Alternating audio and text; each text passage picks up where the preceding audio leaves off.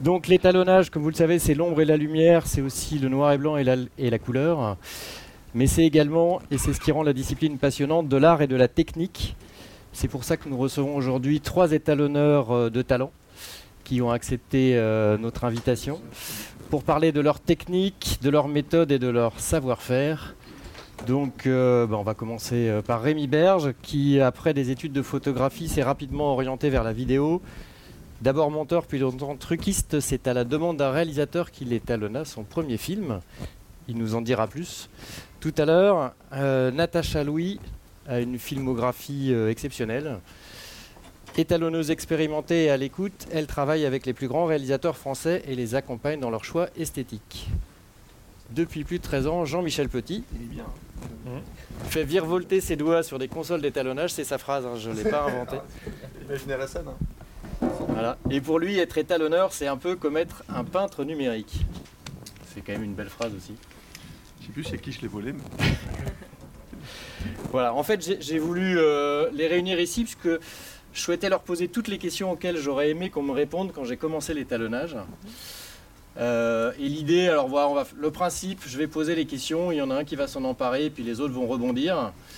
Et puis euh, on va se garder un petit peu de temps après pour, pour les questions-réponses. C'est parti. Allez, on commence. Quelles étapes suivez-vous pour étalonner une scène? Qui s'empare de la question? Vas-y, démarre. hein. Alors, bah, personnellement, pour étaler une scène de d'une fiction, tu veux dire? Une scène, d'accord. Bon, une scène de fiction, on- traditionnellement, moi, je j'observe la scène, je la regarde, et pour commencer l'étalonnage, je vais choisir un plan large, un plan d'ensemble, où j'ai tous les éléments de, ma composition qui sont là, et je vais commencer à étalonner cette séquence. Et euh, après, le reste, euh, les plans serrés découlent de, ce que j'ai fait sur le plan large. Après, on peut, on peut adapter au fur et à mesure sur, ce qu'on a avec les plans serrés, mais euh, sinon, il n'y a pas de surprise. En commençant par le plan large, j'évite tous les pièges. Pas quoi répondre. Non, enfin, il a tout dit. Hein. Euh, bah, je, bah, je rebondis. Non, parce que le rebond, il va être simple. C'est quand même rare qu'un plan serré soit loupé par rapport à un plan large qui peut, avec la lumière et tout, être un peu différent. Euh, du coup, euh, c'est vrai qu'on commence toujours par un plan large ou moyen. Euh, ou sinon vous allez vous faire avoir, vous avez le plan serré qui est super beau, vous l'étalonnez super bien, vous arrivez au plan large et là c'est une catastrophe. Et là ça va être compliqué de refaire exactement la même chose dessus. Euh, voilà, donc c'est souvent le conseil qu'on donne. Euh, mais surtout, le gros conseil, et c'était au début, hein, ce que tu disais, c'est on regarde la scène et on regarde le film et on regarde la scène pour être sûr de ce qui se passe. Et c'est la première chose qu'on fait en fait. Parce que c'est très facile de se dire Oh, le plan il est là, on l'étalonne tout de suite. Non, non, c'est hop, on regarde la scène complète, on regarde ce qui est voulu et après on étalonne. Et on commence, c'est vrai, par le plan large. Oui, bah, exactement. De toute façon, euh, ça c'est ça c'est sûr. Euh, sauf une petite exception si euh, le plan large ne nous inspire pas et qu'il y a un autre plan qui nous inspire plus dans la scène, on peut, euh, pour commencer par un autre plan et trouver un peu après un, un compromis, un chemin entre les deux pour étalonner la scène. Je rajouterais peut-être si le plan large est vraiment trop large, ou parfois, du coup, effectivement, il n'y a pas les éléments, les personnages ou les, les couleurs qui nous intéressent. Dans ce cas-là, peut-être plus, comme tu le disais, cibler un plan. Ouais, ou plan moyen, ou plan large, ou plan moyen. Enfin, après, c'est vrai que ça dépend le plan large, mais. euh, Voilà. Alors, je vais peut-être cibler tout de suite une, une question que je vous avais posée, puisque du coup, ce que l'on fait comme euh, conférence ici, on l'avait déjà décliné sur un article dans Movie, euh, où Jean-Michel et Rémi avaient répondu déjà à ce genre de, de jeu de questions-réponses. Donc en live, c'est aussi intéressant. Et on avait parlé des plans de mauvaise qualité. C'est-à-dire comment est-ce que, euh, quand, quand on étalonne une scène, on va chercher le plan de référence. Mais est-ce que c'est le seul plan que vous allez cibler et qu'est-ce que vous faites des plans de mauvaise qualité euh, dans votre scène? Alors moi je n'étalonne plus les plans de mauvaise qualité. J'ai décidé à partir d'aujourd'hui que c'était fini. Euh, non, on peut pas. Ça, c'est la meilleure solution, je pense. Mais malheureusement, ça marche pas. Alors je sais pas, je... il n'y a pas de règle. Enfin, il y a des plans de mauvaise qualité qu'on arrive à très bien récupérer. Il y a des plans de mauvaise qualité qu'on peut pas récupérer. Est-ce qu'il faut vraiment adapter le plan qui est beau et le faire moins beau? Il n'y a pas de règle absolue. Donc c'est vraiment une discussion avec le chef-op et le réalisateur sur. Enfin, c'est ce que je fais moi, savoir qu'est-ce qu'on peut récupérer, qu'est-ce qu'on fait sur ces plans-là. Euh, si est complètement surex et que je peux rien récupérer, comment on fait, comment on gère, qu'est-ce qu'on accepte en fait euh, par rapport à l'étalonnage pour qu'il soit bien. Mais il n'y a pas de recette. Enfin, moi, j'ai pas de recette miracle par rapport à ça. Euh, voilà. Donc, euh, à une époque, j'avais une tendance, euh, mais pas sur de la fiction, mais plus sur du documentaire, essayer d'aller vers le plan d'un peu moins de bonne qualité. Mais euh, est-ce qu'il faut mettre tout pas beau? Euh, parce qu'il y en a une partie qui est pas beau parce que la caméra est bah, c'est pas non plus bien. Donc des fois, il y a des parties qu'on peut prendre de dire, voilà, les plateaux avec le présentateur où il marche, bah, c'est un peu moins beau. Et puis les super plans qu'ils ont fait des décors et la faune et de la flore, enfin tout ce qui bah, on reste ça beau et puis on aura deux plans différents. Donc après, ça dépend vraiment en fiction, c'est un peu différent. On essaie de, bah, ramener au mieux les deux plans pour qu'ils soient raccords. Du coup, ça veut dire ce que tu dis, c'est qu'on équilibre euh, la. On passe plus de temps finalement sur le plan de mauvaise qualité et oui. oui, ça c'est de ne pas commencer par un plan qui est pas beau. Dans une séquence, il faut le garder pour après. On fait la séquence et puis après on regarde ce qu'on peut tirer, au mieux. On essaye de le débarrieriser au mieux. Euh, on repart vraiment à la source du plan. On essaye d'en tirer le meilleur qu'on peut et, euh, et, non après on va pas effectivement tordre l'ensemble pour un plan qui est pas beau. Sachant que effectivement en étalonnage on essaye de, on essaye de raccorder, c'est un peu notre euh, travail, la continuité euh, visuelle, mais on va pas dégrader une séquence pour juste un plan. Euh. Ouais. Bah, quand le plan c'est une catastrophe, on essaie d'échanger de prise. Quand c'est en fiction, quand on peut. Euh, sinon, effectivement, on se débrouille avec, mais on peut pas pourrir une séquence. En documentaire, c'est différent. Tout dépend ce qu'on appelle un plan un peu, un peu foiré. Ça peut être euh, juste euh, la définition qui est pas assez bonne. Ça peut être des choses comme ça. Donc, effectivement, on peut amener, si ce plan est dans une séquence, on peut amener à, baisser un tout petit peu la définition de ce qui est autour, mais c'est vraiment pour, pour la continuité du, du visionnage. Il faut pas que ça. L'idée, c'est pas de pas pourrir les plans quand même. C'est que visuellement, on n'est pas l'impression d'avoir un, plan comme ça en milieu qui, qui fasse tâche, c'est sûr. Alors, on a parlé des, des séquences, on va peut-être continuer à moins que tu veuilles. Euh, ah non, c'est rien. Parfait. Du coup, alors on va, on va, parler maintenant du plan lui-même, puisqu'on a bien compris qu'en étalonnait, on n'étalonne pas un plan indépendamment, mais quand on arrive sur le plan, il faut bien commencer euh, par le traiter. Donc, est-ce qu'il y a des étapes dans le traitement d'un plan euh, alors, bah, moi, je travaille en logarithmique. Donc, euh, quand j'arrive sur un plan, euh, bah, déjà, on, bah, déjà, on parle euh, de débalurisation. On en parlera peut-être après. Dans la tu manière, peux en parler maintenant. J'avais prévu d'en parler, mais si on veut parler de ça. Bah, disons que, enfin, oui. Après, c'est plus globalement sur le projet. On, passe du temps à trouver la meilleure débalurisation et le meilleur workflow. Alors, quand on arrive sur un plan, moi, je travaille en logarithmique comme à l'époque du photochimique. J'ai pas, j'ai pas démarré comme ça. J'ai démarré en en étalonnage euh, vidéo. Ouais. Euh, On va peut-être expliquer ce que c'est, débalurisation et logarithmique pour tout le monde. Euh. Oui. Alors du coup, bah, la débalurisation, c'est bah, c'est choisir la meilleure, le meilleur traitement du débailleur d'un fichier qui est en RAW. Donc on va changer d'espace couleur et de parfois de résolution pour l'amener dans la résolution de notre, de notre film. Euh, et ça contient aussi des informations de température de couleur, de, sensibilité de caméra. Euh. et ça peut, aussi, euh, ça peut aussi concerner le contour qui est dans l'image. c'est bah voilà, tout un tas de paramètres. Et ensuite, sur le, sur le plan, bah, il y a deux façons d'étalonner. Il y, a la façon linéaire et la façon logarithmique. Donc linéaire, on travaille sur les noirs, les gammas et les blancs séparément. Et en logarithmique, on travaille en densité, contraste et saturation comme, plus comme euh, en photochimie à l'époque. Et moi j'avais démarré en linéaire et ensuite quand j'ai connu euh, l'étalonnage logarithmique sur lustre euh, chez Dubois, ça m'a beaucoup plu, je trouve ça beaucoup plus rapide. Donc je travaille en logarithmique et j'affine après en linéaire. et du coup, bah, je vais, bah, je vais chercher la densité. Donc moi, je travaille par rapport au, visage pour que le visage soit bien exposé et qu'il ait la bonne couleur. Ça va être un peu mon, mon là. Et euh, donc je travaille sur la densité, le contraste euh, et la balance des blancs. Et ensuite, je, fais, euh, je fais un, comme un, peu un développement de, comme un tirage photo, jusqu'à avoir une peau qui me plaît. et ensuite, je regarde aussi les décors et je, et je cherche à affiner après en retouchant un petit peu tous les paramètres pour, pour avoir un ensemble harmonieux qui me plaise. Globalement, au départ, c'est ça. travail en primaire, quoi. Ça marche. Des choses à rajouter sur alors, euh, la débalarisation, c'est en fait euh, la répartition des données du capteur dans un espace colorimétrique donné. Après, il y a plein de façons de le faire. on peut faire plusieurs espaces colorimétriques de destination. Ouais, ça sert à ça. Euh, oui. non, non, mais. Euh, science colorimétrique, à savoir quand vous avez une image qui sort de la caméra il y a des, euh, des photosites rouges, vert, bleu qui euh, sont mis sur une sorte de matrice de Bayer. Et après, il faut euh, euh, pouvoir interpréter les, informations pour. voilà, soit on travaille sur un fichier vidéo, le mode linéaire que tu expliquais. On peut travailler effectivement en logarithmique. Logarithmique, c'est des courbes qui sont appliquées sur le signal rouge, vert, bleu et qui donnent une autre manière. On peut, si on travaille une image en logarithmique, on a une autre manière de travailler la densité des images. Tout à, tout à fait, je vais simplement rebondir sur le truc. En fait, euh, on, on parlait de, justement, Tacha disait parler de développement et vous en plus en plus, on développe de plus en plus euh, notre image.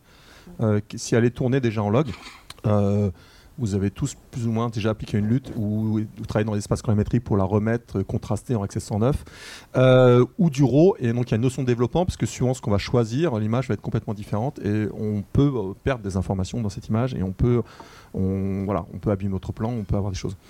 Donc l'euro est une, est une partie aussi à part, Euh, mais c'est vrai que quand on démarre l'étalonnage en général, euh, si l'image est en logarithmique, moi c'est vrai que moi j'ai une tendance plutôt à faire un contraste et quand je, quand je travaille, je travaille mon contraste d'abord et je travaille ma couleur après. Alors ça, Euh, ah, c'était ça. en quoi consiste Bon, alors.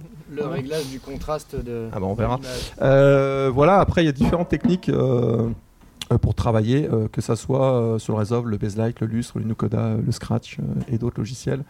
Euh, chacun, de toute façon, à la fin, euh, on donne une belle image. Est-ce que veut le réalisateur, est-ce que veut le chef-op Voilà. Euh, mais c'est vrai que le problématique en étalonnage, c'est qu'on n'a pas de recette magique à vous donner. C'est-à-dire que chaque plan est unique.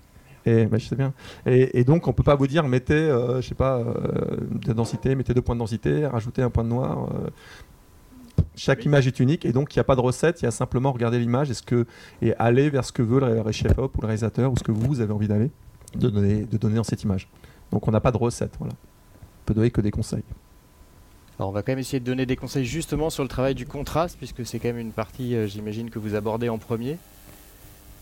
Enfin Ah oui, d'ailleurs, dites-moi toujours. quand vous Non, abordez mais un Bah, euh, contraste, densité, saturation, oui, c'est la première chose qu'on fait euh, sur l'image. Mais après, on peut le faire soit avec des outils logarithmiques, soit avec des outils linéaires. En fait, le résultat euh, est à peu près le même. Après, c'est juste une façon de travailler et un ressenti de chaque personne. Donc, les, recettes, euh, les recettes, elles sont propres à chaque euh, à chaque personne. En fait, Euh, vous avez, faut utiliser des outils simples, des outils de primaire, que ce soit des courbes, des du contraste de la densité. Euh, euh, faut, juste s'y retrouver. et, euh, après, aller, dans les détails. Après, la recette déjà, c'est de ne pas commencer par des détails. J'ai fait un peu de formation et euh, au deuxième jour, les gens ils sont dans à mettre des patates partout, à faire des quais, faire des.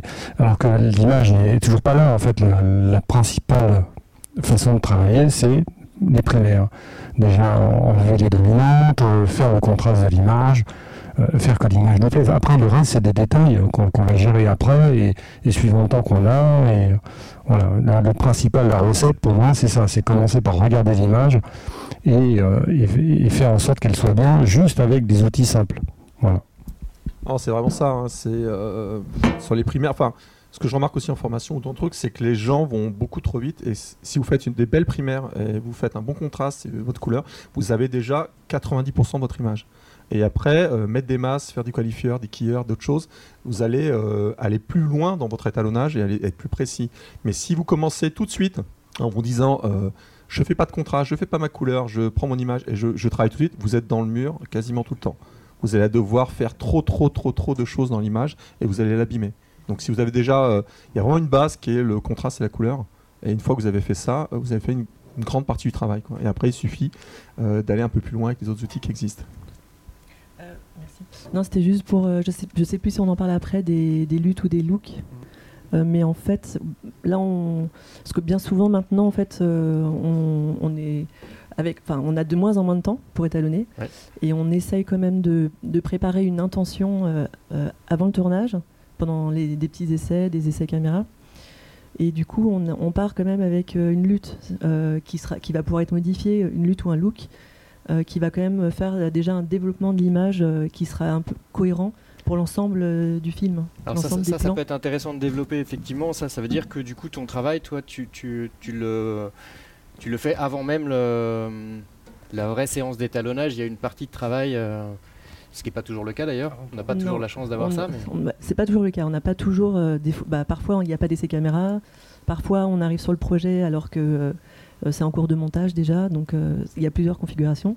Mais il y a des moments où on a des essais caméra et on fait, on prépare des luttes avec le chef opérateur, euh, le réalisateur, qui vont être utilisés. Et après qu'on pourra aussi peaufiner, euh, évidemment, euh, changer euh, quand même. Mais ça donne une intention sur l'image pour euh, le montage, pour que les producteurs voient une image qui a déjà une intention. Et le réalisateur, il a une image qui est intentionnelle et qui, comme de toute façon, il va s'habituer à l'image pendant le montage. Il a une image qui veut déjà dire quelque chose et qui est déjà dans l'intention de, de ce que souhaite, de ce qu'il souhaite et de ce que sou- sou- souhaite pardon, le chef opérateur. Et nous, cette lutte, après, on va la regarder sur, euh, sur l'ensemble des plans en général. Et, euh, et on part avec une lutte on- qui oriente déjà un petit peu euh, l'image. Ouais. On a déjà une, cherché une harmonie et une cohérence sur l'ensemble. euh, Tu, utilises à chaque fois cette lutte ou parfois tu repars de zéro euh, Euh, moi, j'ai tendance à, à utiliser une lutte et à la conserver et à la conserver et à la, et à la transformer sur chaque projet. Mais j'ai une lutte un peu de base qui développe euh, une Ouais. image parce que les images RAW, euh, log ou euh, même dans, enfin, ou d'autres euh, d'autres espaces, elles sont elles sont pas du tout harmonieuses. Donc on a besoin déjà d'avoir une image qui veut dire quelque chose Hmm. euh, avec un contraste euh, naturel. euh, voilà. Sinon, sinon, sinon, c'est, on perdrait trop de temps, quoi. Est-ce que, alors du coup, vous me direz si, si vous pensez avoir déjà répondu à cette partie-là, mais on parlait du contraste de l'image. Alors moi, je- dans mon idée, c'est plutôt d'expliquer comment est-ce que vous pouvez travailler pour placer votre noir, placer votre blanc et, et ce qui se passe au milieu. Est-ce que vous avez quand même, même si on a bien compris que vous n'avez pas tout délivré vos secrets ou qu'il n'y a pas forcément de secrets, de- mais est-ce qu'il y a quand même. Euh, Il n'y a, a- a pas de secret. hein. Euh, tu regardes l'écran et puis tu places tes noirs où tu veux et tes blancs où tu veux. Et tes blancs, euh, ils sont pas forcément blancs et tes noirs, euh, pas forcément noirs non plus. Donc euh, après, ça, ça dépend de l'intention que tu vas donner dans ta séquence. euh, voilà, puis tes noirs, ils, ils sont pas forcés d'être bouchés. Tu peux travailler avec des courbes en S euh, qui, qui écrasent les informations, mais, mais tu les perds pas. euh, donc faire des contrastes sans perdre trop d'informations. Voilà, il y a plein de façons de, de travailler. Après, euh, euh, contraste, Est-ce que vous travaillez quand même d'abord le contraste et après la couleur C'est quand même. Euh, Tout dépend, tout dépend. Euh, Tu regardes l'image, après, qu'est- qu'est-ce qui, sur quoi tu vas travailler en premier, c'est ce qui te dérange en premier, ce qui va pas. Enfin, ce qui va pas sur l'image que tu vois ou ce que tu voudrais faire. Euh, donc, si, si, y a une, une de couleur qui t'a pollué les yeux, déjà, tu l'enlèves. C'est la première chose. Après, tu vas travailler le contraste, mais voilà, si euh, l'image est toute douce, en général, c'est ce que, ce que tu vois quand tu développes un, quand tu as un look devant les yeux, il n'y a rien à voir, c'est tout gris. euh, bon, déjà, la première chose, c'est que tu as des contrastes. Après, la façon dont tu vas le mettre, c'est soit effectivement linéaire, soit en logarithmique, soit en S, euh, tu- la, la façon dont, dont ça répond et, et l'impression que tu veux donner. Et après, euh, si tu as des données qui apparaissent quand tu as ton contraste, effectivement, tu vas corriger tes données notes. Alors justement, on va parler de la, balance des couleurs. On parle des règles. hein. J'essaye de, vous quand même vous, amener à, donner un petit peu euh, des astuces ou des, méthodes, justement par rapport à la balance des couleurs. hein. Comment est-ce que vous travaillez cette balance des couleurs-là? Alors la balance des couleurs, euh, on peut se dire qu'au départ, on va euh, neutraliser les blancs dans les noirs et dans les blancs. Et ça, je sais que c'est une toute une discussion de savoir est-ce qu'on va neutraliser, est-ce qu'on neutralise au début euh, quand on commence à étalonner, est-ce qu'il y a des conseils à donner aux gens qui vont commencer à étalonner, savoir euh, au départ on peut euh, commencer à vouloir neutraliser les plans ou pas, ou est-ce que vous neutralisez Bah, plus vos plans C'est problématique. En fait, on, on pourrait neutraliser les plans, mais il faudrait 8 semaines quoi, de travail. C'est-à-dire, si on devait neu- neutraliser tous tes plans et les rendre neutres avant de commencer à travailler, et mettre le, le look du film ou ce que la personne ce qu'elle veut étalonner, on... c'est pas possible. C'est, ça pas mais, d'intérêt. puis non, non, mais on- c'est- il y a une recherche d'esthétique. voilà, des- donc, des- des On peut vouloir euh, des plans très neutres si c'est euh, si c'est euh, pour euh, bah, je sais pas du JT, du documentaire naturaliste ou, ou- par, par exemple. hein. Mais on ne peut ne pas avoir de plans neutres. Oui, bien sûr. Mais Alors, la réflexion, c'est plus par rapport à une méthode en fait.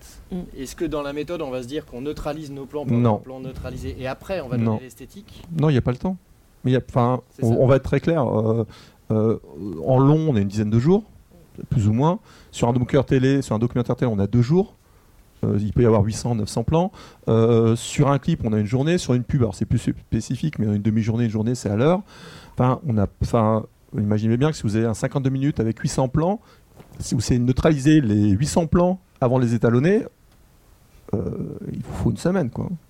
Donc c'est pas possible. Donc on part directement vers le contraste qu'on veut et entre guillemets vers le look qu'on veut ou la couleur qu'on veut. On le fait directement. On ne peut pas neutraliser les plans. Euh, c'est enfin, plus possible. Peut-être une époque c'était possible, hein, mais euh, plus maintenant. Donc on fait directement le look qu'on a envie de donner et on. on, ah, on a déjà une question, oui. S'il vous plaît, justement sur ce principe-là, euh, bon, vous avez une contrainte de temps, mais est-ce que vous recommandez à ceux qui en font peu de passer d'abord par cette étape de neutralisation Si j'ai compris, c'est une mise à plat sans s'occuper de la vous avez, c'est ça Ouais, c'est une, fin, entre guillemets, c'est dans ton parade, euh, dans les oscilloscopes, serait d'avoir le rouge, vert, bleu exactement équilibré. Ton plan, est, entre guillemets, a pas de dominante, mais c'est vraiment qu'en exercice, quand on fait des formations pour aider les gens à se mettre en place. Mais dans la réalité de l'étalonnage, on... si tu es avec un réalisateur à côté de toi ou un chef-op ou quelqu'un, il va pas, tu vas pas lui dire euh, alors, attends, je neutralise le plan. Voilà. Et puis après, euh, voilà. Donc là, le plan est à peu près neutre, d'ailleurs. on voit. Peut-être un peu chaud, ouais, c'est un petit peu descendu, mais bon, on t'a pas le temps. Donc euh, tu fais directement. Il, va te demander quelque chose par rapport à un contraste qu'il veut, par rapport à une couleur. tiens, plutôt chaud, plutôt froid. Enfin bon, en simplifiant. Mais tu n'as pas le temps de neutraliser les plans, en fait. Donc tu le fais directement. et donc c'est parfois pas, pas simple au départ. Euh, mais euh, c'est vrai que moi j'ai tendance à commencer toujours par le contraste, en fait, la luminosité et les noirs de, mes, de mon plan. Euh, et puis après, je gère plutôt la couleur, mais ça dépend des plans. C'est la tendance que j'ai quand je fais mon plan. Mais je vais directement sur ce que veut. voilà, si on me dit il faut que ça soit plutôt froid, si chaud, ou je, vais, je vais directement dessus en fait. Alors ça, vous faites ça parce que vous êtes spécialiste, mais est-ce que quand vous avez commencé à étalonner, vous ne passiez pas par une phase où vous neutralisiez vos plans avant de hmm. donner un... Non, mais par exemple, en situation d'essai caméra avec une charte Greta Macbeth, on va faire une lumière neutre, oui. On va chercher à effectivement avoir une lumière neutre avec des blancs blancs, des noirs noirs euh, et les teintes de peau les plus naturelles possibles. Mais moi je dirais que quand on commence, euh, la priorité c'est d'avoir des teintes de peau les plus naturelles possibles dans le décor et dans la lumière où on est. Et déjà cet exercice-là, à mon avis, euh, c'est un bon exercice déjà de faire ça. Et après, après oui, l'idée dans une séquence, c'est d'avoir une cohérence dans les blancs aussi et dans les noirs. Donc, euh, Du coup, ça tombe très bien puisque c'est. Ah. Excusez-moi, est-ce que du coup, quand vous travaillez à log, est-ce que vous repartez d'une lutte de conversion pour repartir sur un espace REC 709 d'office ou vous travaillez euh, manuellement on, essaye en fait. ceux d'entre vous, quand j'ai utilisé une lutte ou on fait un peu du color management, vous avez, vous avez vu que des fois euh, ça marche, des fois ça marche pas. Ça dépend de l'image que vous avez par rapport à la lutte. Donc on adapte. si tu as une lutte qui écrase tout est noir et, où tu perds des informations, et bah on va essayer de faire en sorte de pas les perdre, peut-être d'en utiliser une autre. Donc en fait, c'est vraiment coup par coup. Hein. Pas, on fait des essais, hein, ce que tu disais. Hein. On essaye à chaque fois, on regarde ce qui se passe, comment ça réagit dans l'image. Euh, et après, on va adapter. Et on peut, euh, entre guillemets, contrer une lutte, si je puis dire, ou faire en sorte qu'elle soit moins présente. Ou un color management, bah, euh, chercher. des fois, d'ailleurs, même sur des projet, euh, on peut, par exemple, si on a tourné en, je sais pas, en Arial Alexa, on, on, peut ne pas mettre obligatoirement dans le fait que ça soit une Arial Alexa. Des fois, on essaye d'autres choses aussi pour voir qu'est-ce qui nous récupère plus de choses. Si la personne, quand elle a tourné, elle était un peu sous ex, bah, si je fais si je mets une lutte Arial Alexa, Loxer 709, je vais avoir les noirs écrasés. donc, mais peut-être que si je mets un autre lutte ou autre chose, ou un color management, euh, bah, ça va changer les choses. J'ai peut-être récupéré ces informations tout en ayant une image plus contrastée. Donc en fait, on fait vraiment des essais hein, euh, euh, sur les plans pour voir ce qui est le mieux par rapport au plan, pour pas perdre d'infos en fait. Hein. Si vous commencez à partir sur un projet et vous avez déjà perdu des infos dans votre dans informations sur le signal de votre vidéo que vous allez étalonner, ça devient compliqué la vie à étalonner après. Mais du coup, si vous essayez plusieurs luttes en fonction des types de plans, alors c'est pas obligatoirement des luttes, hein, ça peut être autre chose. Hein. Ouais. Ah, je pense qu'on cherche au départ euh, sur le plan et après on, on garde une. Euh, Alors, dans toutes les parties color management, ça dépend des logiciels, mais on peut sélectionner aussi le type de. On peut tout mettre à niveau en fait. Par exemple, en Rec 709, euh, si on parlait du Rec 709 ou des CIP3 ou des CID 65, enfin bon, plein de donc on peut mettre en avant. Et puis après, si on parle de, mais si peut-être qu'on parle de lutte tout à l'heure, mais si on parle de lutte plus classique de look, le problématique qu'on a souvent, c'est qu'on met une lutte euh, de look sur un plan euh, et ça marche sur le plan que vous l'avez mis et puis ça marche pas sur le plan qui suit parce que bah, c'est pas le même contraste. Euh, voilà, ça, peut arriver régulièrement, non? Il y a des gens. En fiction, quand tu fais une lutte, tu fais une lutte qui est pas Alors, mais là, trop compliquée. Je pense que t'es plus en euh, fiction là, on était en clip là. Bon, non, mais Documentaire importe, aussi, mais- mais- En fait, quand tu n'as qu'une caméra et que tu fais des essais caméra, tu fabriques une lutte, elle va servir euh, sur le plateau, elle va servir au montage et tu vas peut-être en servir en étalonnage, ce que je fais rarement. Je reprends le même réglage de base qui correspond à la lutte que j'ai fabriquée, mais et bien moi je modifie. En documentaire, euh, moi de plus en plus j'utilise des, des color management et euh, je gère mes, sources en fonction de leur, origine. Tout est mélangé, j'ai de la Red, j'ai de la Sony en S-Log 3, j'ai euh, du drone, de la GoPro, enfin il y a- vraiment de tout. Donc je gère ça là-dedans, le truc marche déjà très bien. Quand je regarde, ça ressemble à quelque chose. Après, il y a du travail à faire, mais je veux dire, on ne se retrouve pas avec des, des aberrations chromatiques, des, des- trucs qu'on n'arrive pas à aller rechercher parce parce qu'on n'est pas, on on pas passé en bon espace colorimétrique avec, euh, avec la source d'origine. Mais je trouve que c'est vraiment des moyens de, euh, de, se sortir, euh, se sortir facilement de, de situations. Alors que si on n'utilise pas le color et qu'on on a toutes ces sources mélangées et qu'on veut gérer avec des luttes, ça devient bien compliqué, bien long et, source de pièges de partout. on en reparlera peut-être à la fin. euh, On va essayer de revenir peut-être dessus. Non, c'est intéressant de- Non mais. d'é- d'évoquer le sujet. À moins que vous voulez, remarque, on peut faire un point dessus. hein. Une lutte, euh, vous me direz si vous êtes d'accord avec moi, mais une lutte, c'est euh, une sorte de matrice mathématique. Alors, C'est une matrice mathématique, on a, des, on a des coordonnées à l'entrée, on a d'autres coordonnées à la sortie, ce sont des coordonnées de colorimétrie. euh, voilà, des- La problématique d'une lutte, on replace les couleurs euh, d'une autre façon dans, dans un espace colorimétrique. Donc on change les contrastes, la colorimétrie. euh, c'est des primaires, hein, c'est que des primaires. Et la problématique d'une lutte, c'est que si on rentre et qu'on est en dehors des limites de la lutte, on peut abîmer notre signal, enfin perdre une partie du signal. Le color oui, management dont tu parlais, en général, quand tu as des luttes comme ça, tu travailles en amont de la lutte. Mais, si, mais si on parle du color management, l'avantage du color management, c'est que c'est en dur dans le logiciel, c'est-à-dire que c'est une adaptation du logiciel à chacune des caméras. C'est en fonction, en fonction soit des données du constructeur qui te donne, qui, qui, qui fait euh, une- comment, la provenance des fichiers, soit euh, tu sais que euh, ton drone c'est du REC 709, donc c'est à toi de le valider manuellement, mais sinon si c'est de la RAID, euh, tu vas avoir une, transformation, un re- replacement des couleurs dans ton espace colorimétrique, peu importe quel qu'il soit. Ça peut même être un espace colorimétrique assez grand, puisque maintenant on travaille dans des espaces colorimétriques qui ne sont pas ceux de la destination. On n'est pas obligé d'être en REC 709 ou en P3 ou en 20. On a des, nouveaux espaces colorimétriques euh, White Gamut dans lesquels on, on est à l'aise pour travailler. Et en fait, le constructeur dit voilà ma caméra, les couleurs, doivent se replacer comme ça dans cet espace colorimétrique. Et puis, euh, si tu as des sources en REC 709, ça se replace comme ça. Et, et euh, chez Red, ils disent bah voilà, là ce serait bien, tu as plusieurs technos pour, le, pour, pour passer, tu as plusieurs euh, sciences euh, colorimétriques pour le faire, mais voilà, ils ont des propositions. Et ces propositions sont quand même assez intéressantes. Tout dépend du, du contexte, hein, mais euh, moi je fais beaucoup de documentaires, je peux vous dire que c'est vraiment. euh, euh, ça sort quand même euh, bien du, truc. Enfin, dès, qu'on a, qu'on a géré ces sources comme ça, on, euh, on dit voilà, je veux sortir du REC 709, bah, ce qu'on regarde, ça ressemble déjà à quelque chose. Et surtout, quand on va vouloir le travailler, on ne se retrouve pas avec des aberrations. On, est, on a à peu près la même réponse des outils sur les images, qu'elles soient euh, issues d'une RAID ou d'un S-Log 3 Sony. Quand on va les travailler, on, a, on aura à peu près la même réaction. Ce qui n'est pas le cas si vous ne le faites pas avec le color management. Voilà. Alors du coup, on va revenir à cette histoire de, des différentes étapes. On a parlé de contraste de couleurs. On a essayé de donner quelques idées. Euh, comment est-ce que vous faites pour étalonner dans une scène? On a parlé aussi d'étalonnage- d'étalonnage d'une scène. Pardon. Comment est-ce que vous faites pour étalonner les autres plans autour du plan de référence? Est-ce que vous avez des méthodes à donner? Bah, bah déjà, on va réappliquer le même étalonnage. Ouais, Et euh, si on a bien travaillé, on va pas être trop loin. si tout le monde a bien travaillé, on n'est pas trop loin. Alors là, c'est quand on a la chance d'être en fiction. Avec Euh, des non, mais qui sont quand même bien. des euh, choses euh, surprenantes des fois. Bah, enfin bref, ouais. Et puis, euh, et puis après, bah, on retouche bah, toute la chose de la même manière. On, on tourne avec le contraste, la balance des couleurs, la densité, saturation, et jusqu'à retomber pile poil, euh, jusqu'à être content pour euh, dire ça match parfaitement et on est content. Et pour, pour faire le- justement le, la- pour trouver la bonne manière de faire matcher les plans, est-ce que vous avez une technique? Est-ce que vous êtes avec euh, des plans côte à côte? Est-ce que vous les regardez l'un après l'autre Moi, je les regarde l'un après l'autre, l'image l'une après l'autre.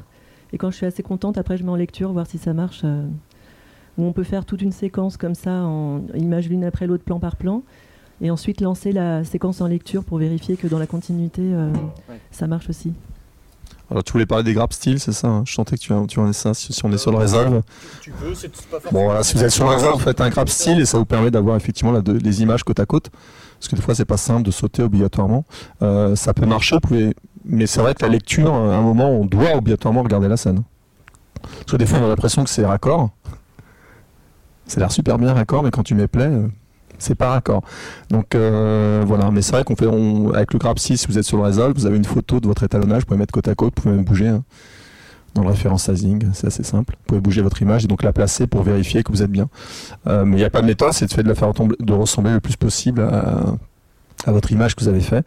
Euh, alors c'est sûr que si vous êtes dans des grosses fictions, c'est plus simple, mais même dans des grosses fictions, il y a toujours des loupés. hein. Il peut y avoir régulièrement des plans qui sont plus compliqués euh, à gérer que d'autres parce que. Bah, parfois, soit moi je travaille sur euh, les visages en premier, j'ai les visages qui sont raccords, et si les décors, euh, si j'arrive pas à avoir les deux en même temps, bah après on, je, je- mets des masques pour raccorder les décors ou, ou les secondaires pour euh, piquer une couleur et faire un quilleur, ou enfin juste soit un secondaire fixe, soit un quilleur pour, pour déphaser les couleurs. Mais effectivement, je pense que c'est plus simple de raccorder d'abord les visages et ensuite de voir si, si ça suit pas, on sort, euh, on sort d'autres outils. Il y a une chose sur laquelle on avait parlé pas mal euh, lorsqu'on avait fait le- l'article, c'est l'adaptation de l'œil aux images euh, sur lesquelles on s'arrête. Alors là, je parle plus quand on débute en étalonnage, je pense que c'est peut-être important d'en parler. Est-ce que le fait que l'œil s'adapte aux images qu'il observe, ça a une influence sur votre travail dans la pratique? Enfin, ce que je veux dire, c'est est-ce que vous vous arrêtez longtemps sur un plan et vous pouvez rester longtemps sur un plan, ou est-ce que euh, vous êtes au contraire, vous travaillez de manière cyclique? Alors, euh, en fait, plus vous longtemps sur un plan, alors il n'y a pas de, il a pas 20 secondes, 30 secondes, minutes, 2 minutes, 3 minutes, 5 minutes, 10 minutes, mais c'est effectivement votre œil va s'adapter à la couleur. Euh, D'ailleurs, votre œil s'adapte à tout. hein. Si vous avez vu des photos de salle d'étalonnage, vous êtes dans une salle d'étalonnage, il y a rarement un mur rouge derrière l'écran. hein. C'est plutôt euh, gris neutre ou noir, parce que vos, yeux vont s'adapter à la couleur qui vous entoure. Mais c'est effectivement, si vous, vous n'arrivez pas à étalonner un plan, parce que vous n'y arrivez pas, en général, j'ai plein de plans, des fois j'y arrive pas, et je les saute en fait. hein. Je vais pas rester une heure sur mon plan en train d'essayer, je saute ce plan, et j'y reviens un peu plus tard, et souvent la deuxième ou la troisième fois, je trouve la solution. Mais si vous restez coincé sur un plan pendant 30 minutes, euh, vous n'avancerez pas et vous n'y arriverez pas. Et plus ça va avancer, moins vous verrez les choses. Donc le conseil, ça serait de j'ai pas de temps, je peux pas vous dire rester 30 secondes, 40 secondes, une minute. Hein. Et puis il y a des entre guillemets en fiction, on fait un peu plus de choses euh, qu'en documentaire, donc c'est pas la même chose. En- sur une pub, c'est pas non plus la même façon d'étalonner. On fait plus de choses, mais de pas rester trop longtemps sur un plan. Si vous êtes coincé sur ce plan, vous y arrivez pas, et ben continuez d'avancer. Euh, et puis vous y reviendrez, l'oubliez pas hein, surtout. Dites pas il m'a dit qu'il fallait l'oublier.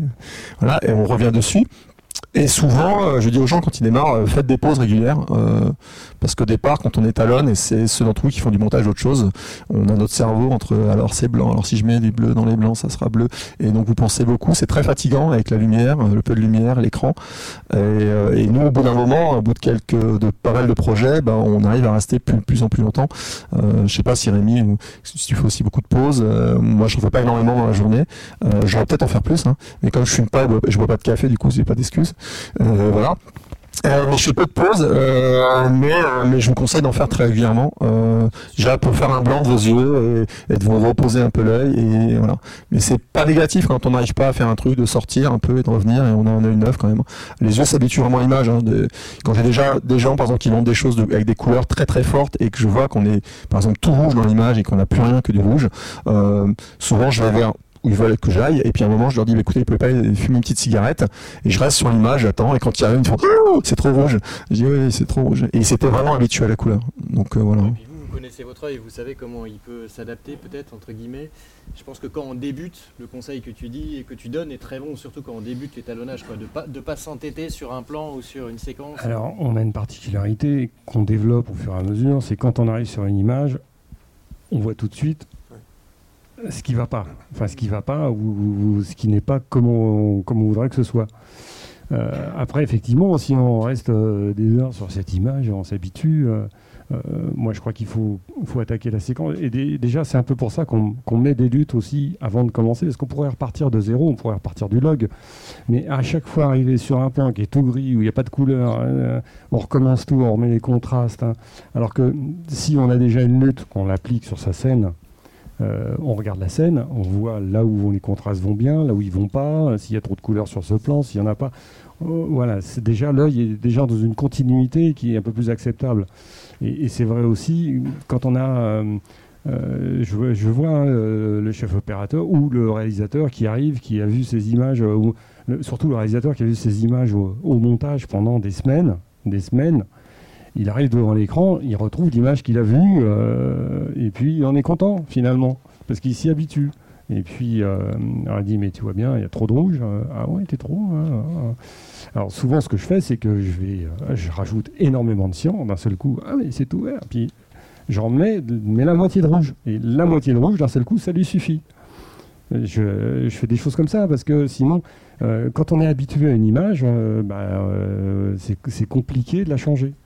Euh, alors que nous, nous, on arrive, l'image, elle est là depuis euh, deux minutes. Voilà, on la regarde, on regarde- on a regardé la séquence, on, on sait ce qu'on fait, on sait où on veut aller, et c'est pas, c'est pas la même.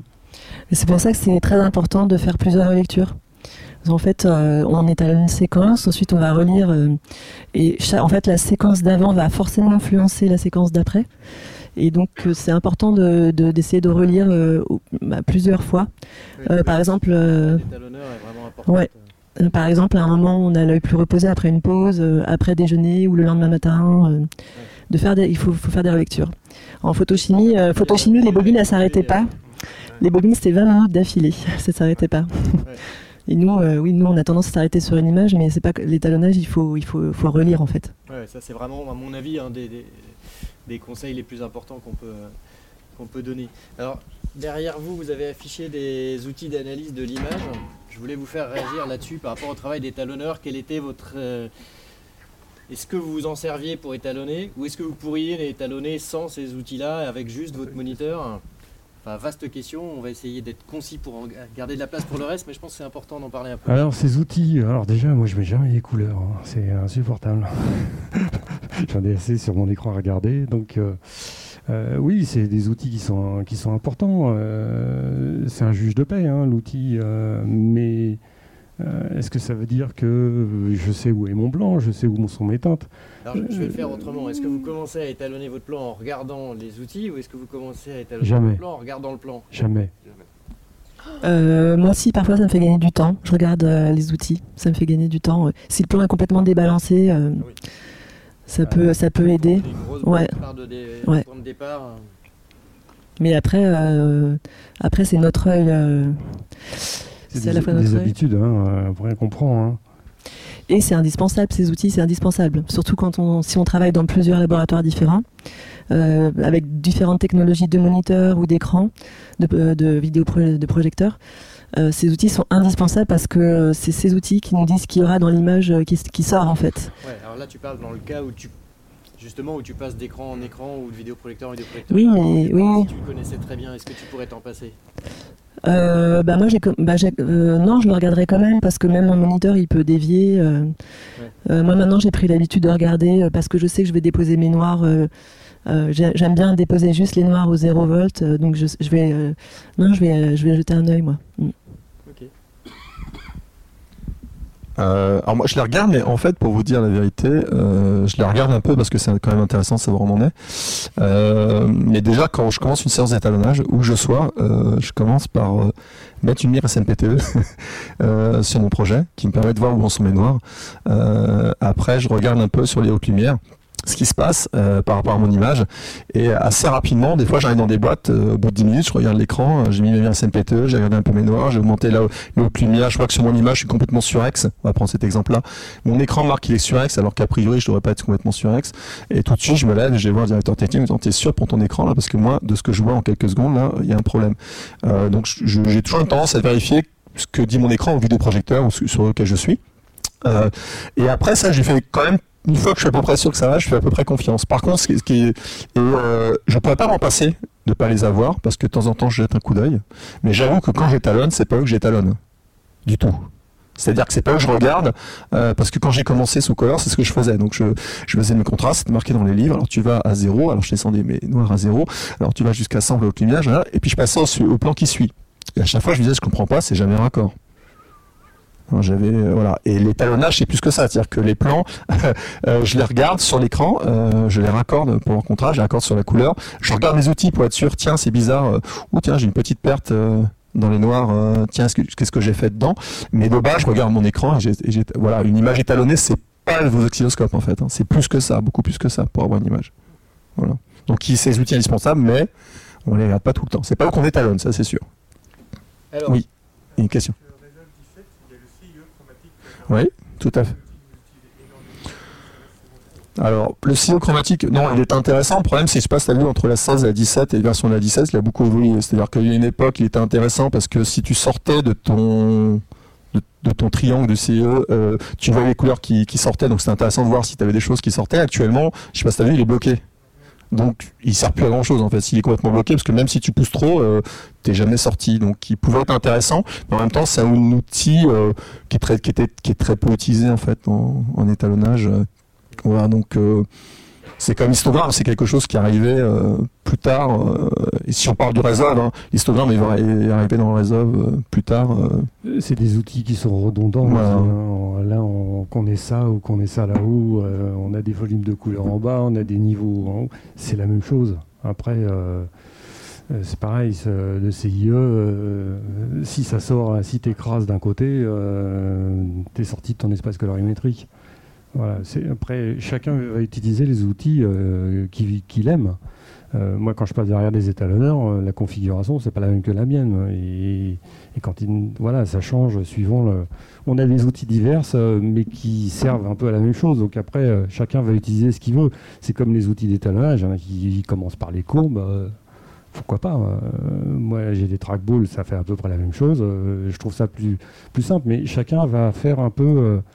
Avec, euh, avec ce qu'il a appris, ils sont passifs aussi. hein. Euh, euh, si on vient de, des univers graphiques de Photoshop ou, de, ou de, du Symfony ou de je sais pas, c'est des courbes, c'était ce qu'il y avait de plus simple. Donc on connaît déjà ça, on va utiliser déjà ça, pourquoi pas, ça marche aussi. hein. Ça fait les mêmes manipulations sur la couleur. Après, euh, euh, c'est un workflow, il faut aller vite, euh, donc on, on utilise les outils avec lesquels on est à l'aise. Alors du coup c'est toujours difficile de donner des recettes de cuisine, mais je pense que là où vous allez pouvoir euh, être efficace ou intéressant, c'est pour donner des conseils par rapport à la gestion du temps lors d'une session d'étalonnage. Et je pense que ça c'est important. Alors, pas trop de sel à la cuisson, c'est plus facile d'en rajouter après. Là, par rapport au temps d'étalonnage, euh, on, ouvre le. Alors, tout, tout dépend, euh, tout dépend ce qu'on fait. Mais en général, on a un temps d'étalonnage qui est déterminé. On vous dit, bon, voilà, tu as 5 jours. Quand on dit euh, on a 5 jours, suivant le projet, on sait qu'on peut éventuellement en avoir un sixième, parce que c'est pas nous qui l'avons demandé, hein, c'est euh, le chef-op en général qui, euh, lui, il a, le poids pour le faire. Mais le temps d'étalonnage, ben, on fait avec. Moi, si on me dit tu as 52 minutes à faire dans la journée, ça m'est arrivé, et ben, je fais un 52 minutes dans la journée. Euh, mais par contre, euh, je m'organise pour le faire. C'est-à-dire qu'il faut, on est à côté de moi, ou même le mieux, c'est qu'on s'en va. hein, et euh, parce que s'il commence à y avoir 3 à 4 réflexions sur l'image et que ça devient une perte de temps, il y a un moment donné, moi j'ai un, j'ai un compteur qui tourne, donc je sais même devenir assez désagréable dans ces cas-là.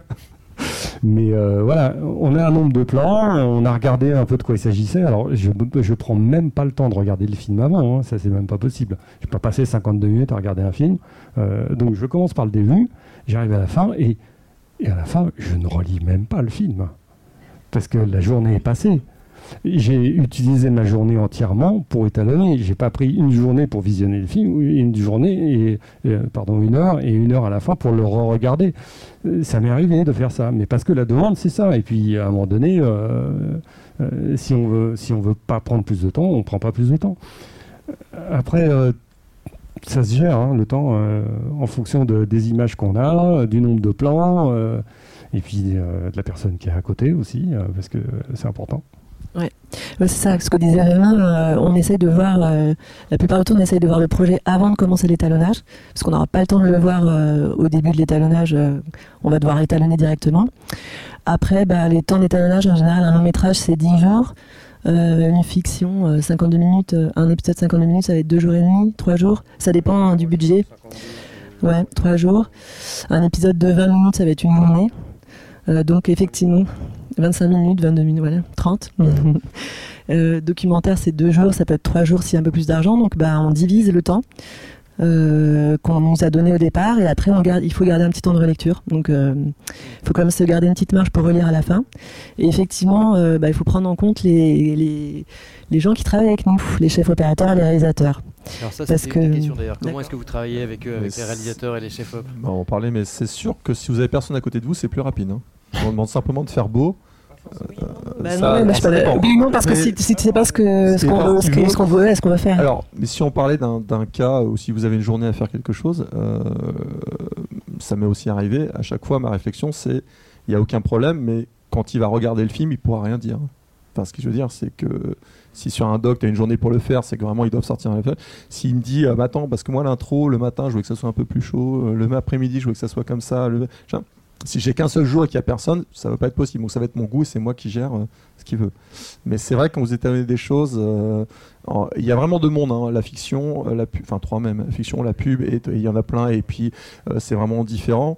Euh, mais il y a trois semaines, j'ai talonné un truc pour TF1, et, et en fait, bah, vous avez deux jours, mais vous n'avez pas deux jours en fait, hein, puisque le vous commencez, vous avez la journaliste qui est là le matin, qui vous dit sur trois, quatre parties du documentaire ce qu'elle veut, vous étalonnez, elle revient le lendemain à 17h30, 18h pour le visionner avec vous, 52 minutes, c'est-à-dire que vous, avant 16h, il faut à peu près avoir terminé, si vous voulez à nouveau le regardez-vous une fois pour voir si c'est bon.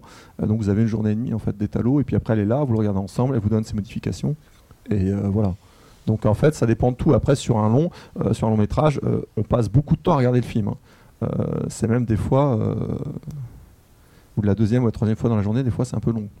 hein, pour, Ça dépend du travail qu'il y a à faire Voilà. dessus. euh, Moi, je le réveille pas aussi, aussi souvent que ça. moi j'ai derrière qui me demandait de enfin vers la fin hein, vers la fin mais j'ai fait j'ai fait des films où quatre fois dans la journée vous regardez votre film d'une heure et demie quoi. Donc euh, voilà c'était compliqué hein. pas pour toi hein, pas pour eux enfin mais pour toi derrière à regarder ton film qui dé- c'est ah non vraiment. Bon, alors j'ai été ambitieux dans le nombre de mes questions, donc je vais réduire.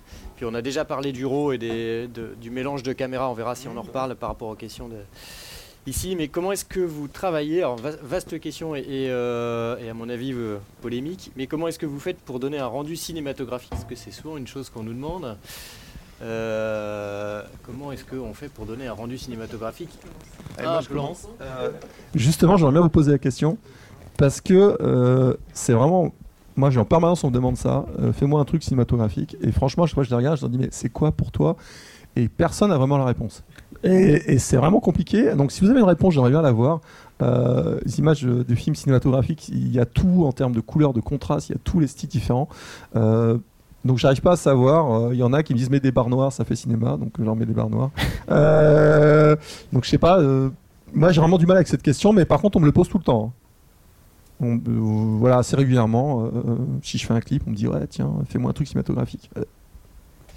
Donne un exemple alors. Mais moi j'ai pas la réponse en soi euh, de ce qu'est une image cinématographique. hein.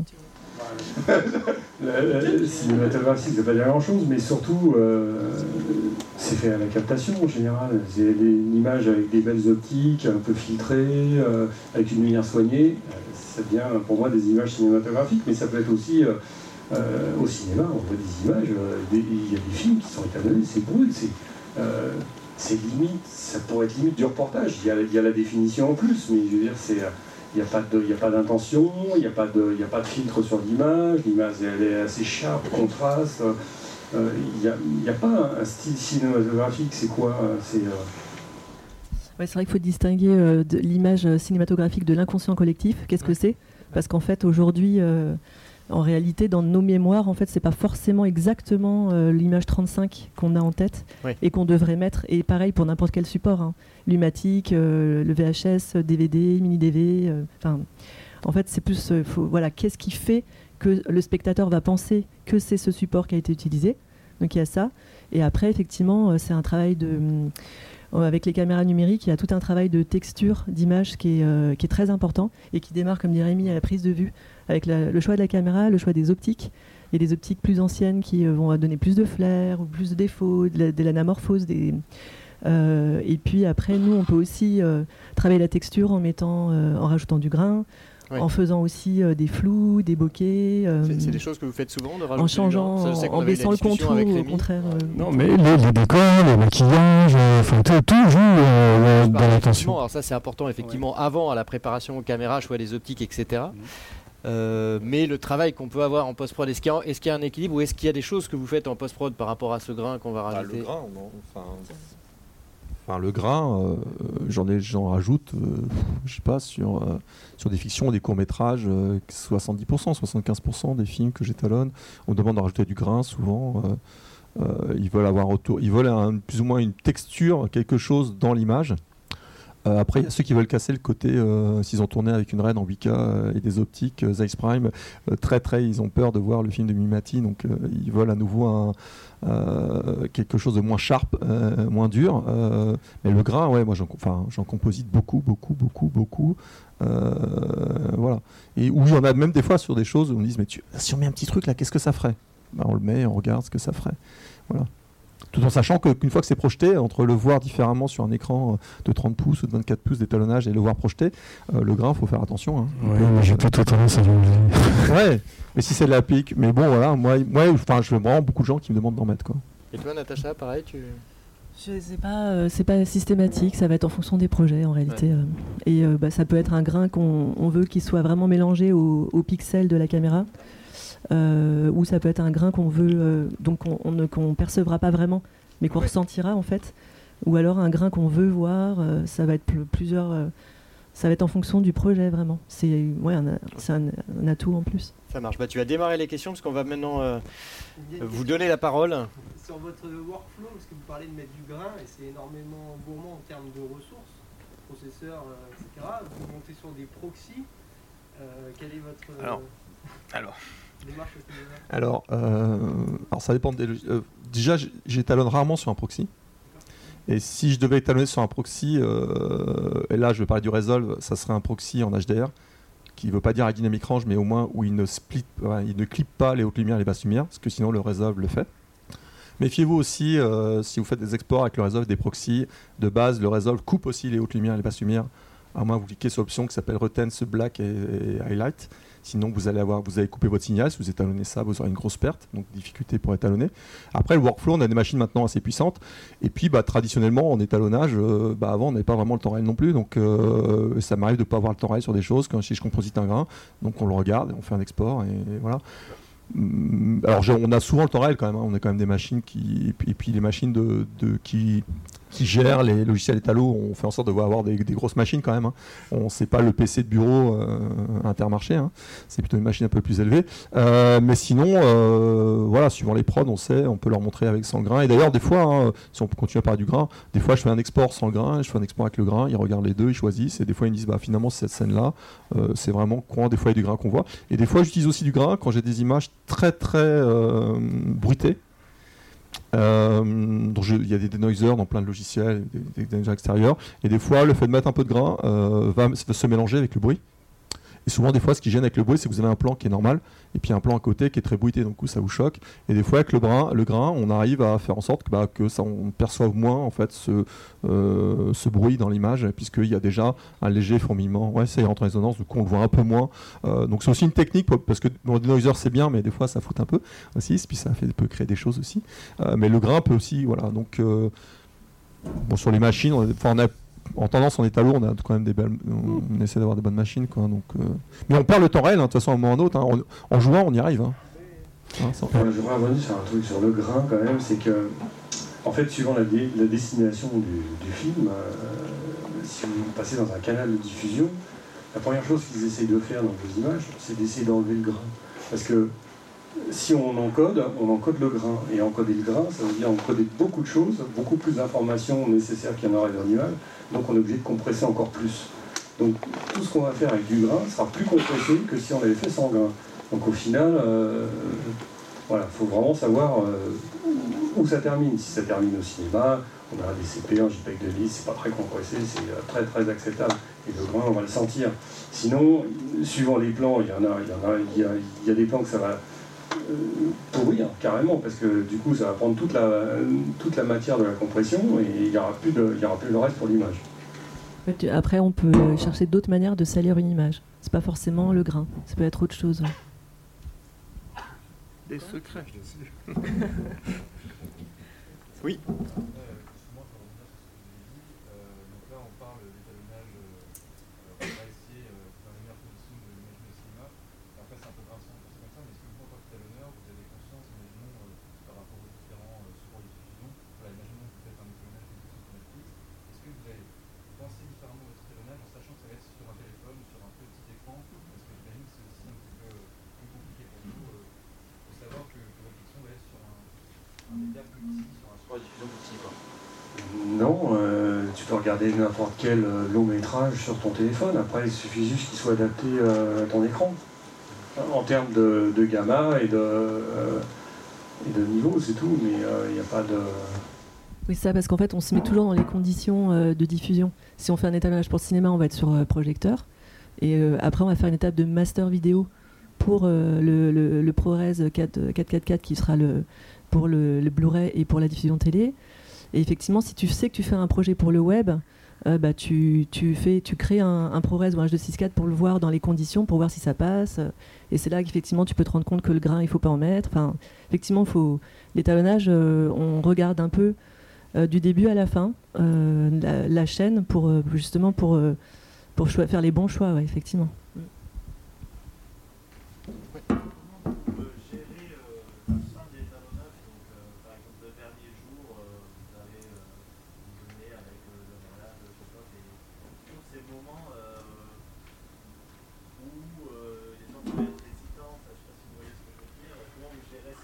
Alors, un réalisateur a jamais fini son film.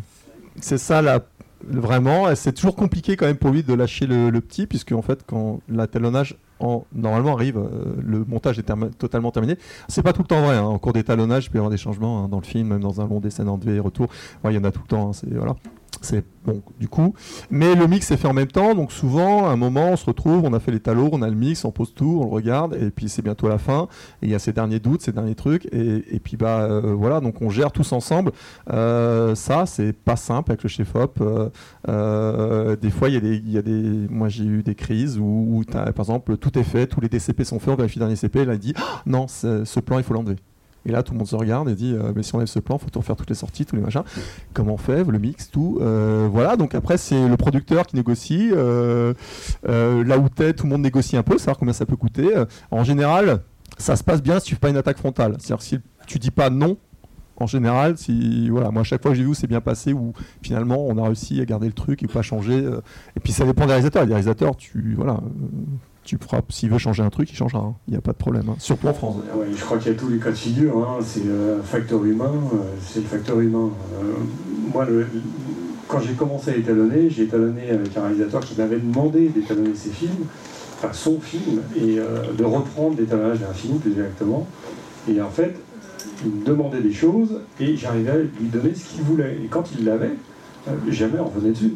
Donc on avançait sur le film et puis, euh, et puis à la fin il m'a dit bah, c'est bien, euh, j'ai encore 11 films à faire, c'est toi qui les fais. Voilà. Donc je suis parti avec lui dans l'aventure et je n'ai fait que ça pendant 11 films. C'est-à-dire satisfaire la demande d'un réalisateur, mais, mais quand il était satisfait, jamais il y avait d'hésitation. Donc euh, ah, oui, j'étais aux anges. Après, ça c'est compliqué. Et il y a tous les cas de figure, mais j'ai vu des producteurs fermer leur boîte. Fermer leur boîte parce que le réalisateur, ça part en live. C'est parti en live au tournage. euh, on passe euh, normalement euh, une semaine en Chine, finalement ça se termine, c'est 15 jours de tournage au lieu d'une semaine. Et tout est comme ça. Et l'étalonnage n'avance pas. On finit une séquence. On, on- c'est laborieux pour faire la séquence, on passe à celle d'après, on est en plein milieu de, la séquence suivante et euh, ah oui, euh, Rémi, euh, la séquence précédente, euh, le troisième plan, on est reparti en arrière, donc on ressort de la séquence sur laquelle on est en train de travailler, et ça sans fin, et un truc qui n'avance pas, et pareil, moi j'avais 6 jours d'étalonnage au départ, ça se termine, c'est un, téléfilm, hein, et ça se termine avec 12 jours d'étalonnage, un truc où, j'en peux plus. Alors je suis là, je suis payé, euh, mais il y a un moment donné, on se dit, qu'est-ce qu'on fait là? J'ai fait 8 ans de pub, j'avais l'impression de reprendre une pub de 90 minutes. C'était ça, c'était vraiment euh, un truc que j'avais fui parce que je ne supportais plus. Mais il y a tous les cas de figure, vraiment. On va prendre les dernières questions. Je crois que tu avais une question. Pour euh, Sacha, euh, vous parliez de- du fait de, de faire des visages naturels comme première étape. Et du coup, euh, tout à l'heure, on était sur les différents scopes. Est-ce que ça vous aide dans cette démarche ou est-ce que c'est plutôt l'idée de peut-être de faire valider euh, Aurea ou Shefop un premier, un premier visage et de s'en servir ensuite comme référence pour, euh, pour le reste Tu, tu me demandes si je regarde l'oscilloscope pour euh, faire la teinte de peau Bah en fait, l'oscilloscope, ouais, le vecteur, les- la waveform ou le, ve- ou le vectorscope, puisque ça te donne le noir et tu peux aussi euh, t'en servir. Après, tu peux, euh, c'est un guide. hein, de toute façon, ces outils, ce sont juste des guides. Mais euh, en fait, ça marchera que si euh, la lumière est neutre. Parce qu'en fait, si tu as une lumière qui est colorée, euh, ben, tu auras beau avoir un oscilloscope, qui est, un waveform qui est neutre, le- la, la teinte de peau, elle sera pas bonne du coup. Tu auras tordu l'image. Donc, euh, Ouais, sauf si c'est. euh, Enfin. ouais, sauf si c'était vraiment. euh, Enfin, si- sauf si l'image est parfaitement neutre, tu peux t'en servir très facilement. Mais et donc après, effectivement, dans, ouais, après dans un film, tu peux avoir des moments où tu trouves que la peau de telle comédienne, elle est très très belle sur ce plan, et tu peux te le garder en référence pour plus tard, sachant que après, en fait, les, les peaux c'est vraiment en fonction de la lumière du décor. Mais si tu as bien aimé une peau, tu peux essayer de t'en rapprocher en te disant bah, la petite différence qu'il y a là, c'est juste la petite différence de lumière du décor à l'autre. Mais au moins, tu as une référence de la, de la peau euh, de la comédienne ou du comédien euh, comme euh, elle te semble naturelle. Ou parce que le chef opérateur ou le réel t'a dit c'est sa teinte de peau. quoi. Aussi. une question, la demoiselle derrière? Oui, euh, enfin, pour revenir à ce que tu disais sur l'étalonnage, et notamment alors pour l'accès plus, parce que c'est des images très travaillées avec beaucoup de retours clients.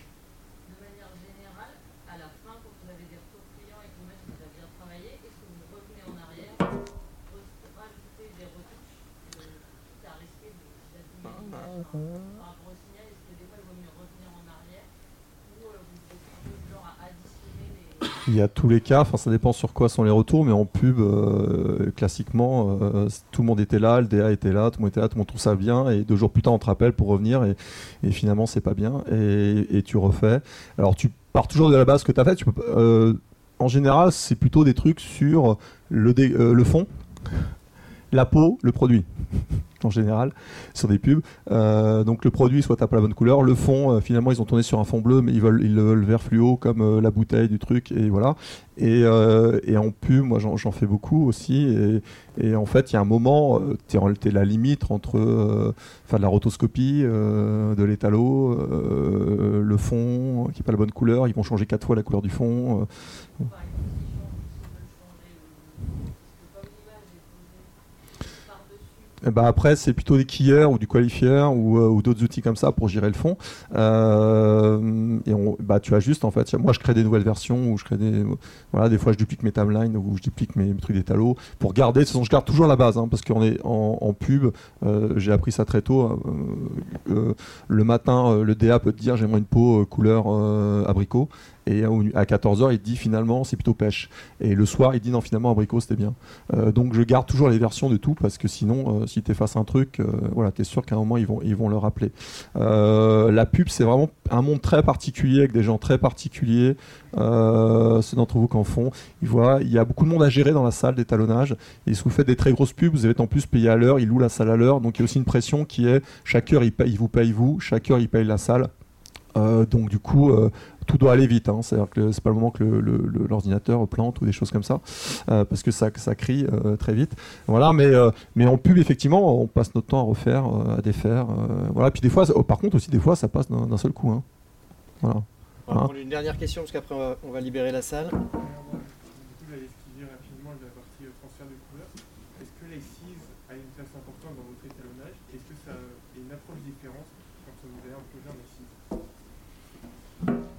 Oui, enfin, c'est pas que c'est diff- euh, pas une autre approche. Si on a un plus gros chose, alors ça dépend. euh, moi, je travaille beaucoup sur le Resolve. euh, ça dépend sur quelle échelle tu bosses. Jusqu'à maintenant, les 6 c'était pas toujours simple sur le Resolve dans le management, color management, et puis avec mettre dans les OpenFX pour pouvoir faire ton contraste naturellement, remettre. Euh, deux, deux transforms en fait. Euh, là, dans la version 17, c'est un peu plus simple pour les 6. ça change pas grand chose en fait. Euh, euh, simplement, euh, ça change beaucoup de choses sur la façon dont tu gères si tu emmènes des images, euh, puisqu'elles vont être transformées. Donc c'est du color transform pur et dur, simplement qui est en E6. Voilà. Et après, il y a souvent une méconnaissance des gens quand ils font est-ce que je sors en E6.0, en E6.1, donc suivant est-ce que tu sors ton étalo ou tu redonnes les choses pour que ça reparte euh, en FX et tout ça. Euh, mais ça change pas fondamentalement ton travail, c'est simplement des fois ça a des réactions un peu différentes. Donc tu te réhabitues, mais ça va assez vite hein, en général. Mais c'est par contre le color management est super précis, il faut bien comprendre. Et dès que tu mets un plan, il faut bien le remettre dans le, bon espace, sinon euh, ça part envoyer. Donc ça demande vraiment un color, euh, voilà, un ajustement en color management qui est vraiment très clean, très précis. Et si tu mélanges ça avec le HDR, euh, voilà, ça commence à devenir des trucs où il faut vraiment que les gens soient très forts en workflow ou toi-même sois très fort en workflow pour pas commettre le petit truc et après ça devient compliqué sinon.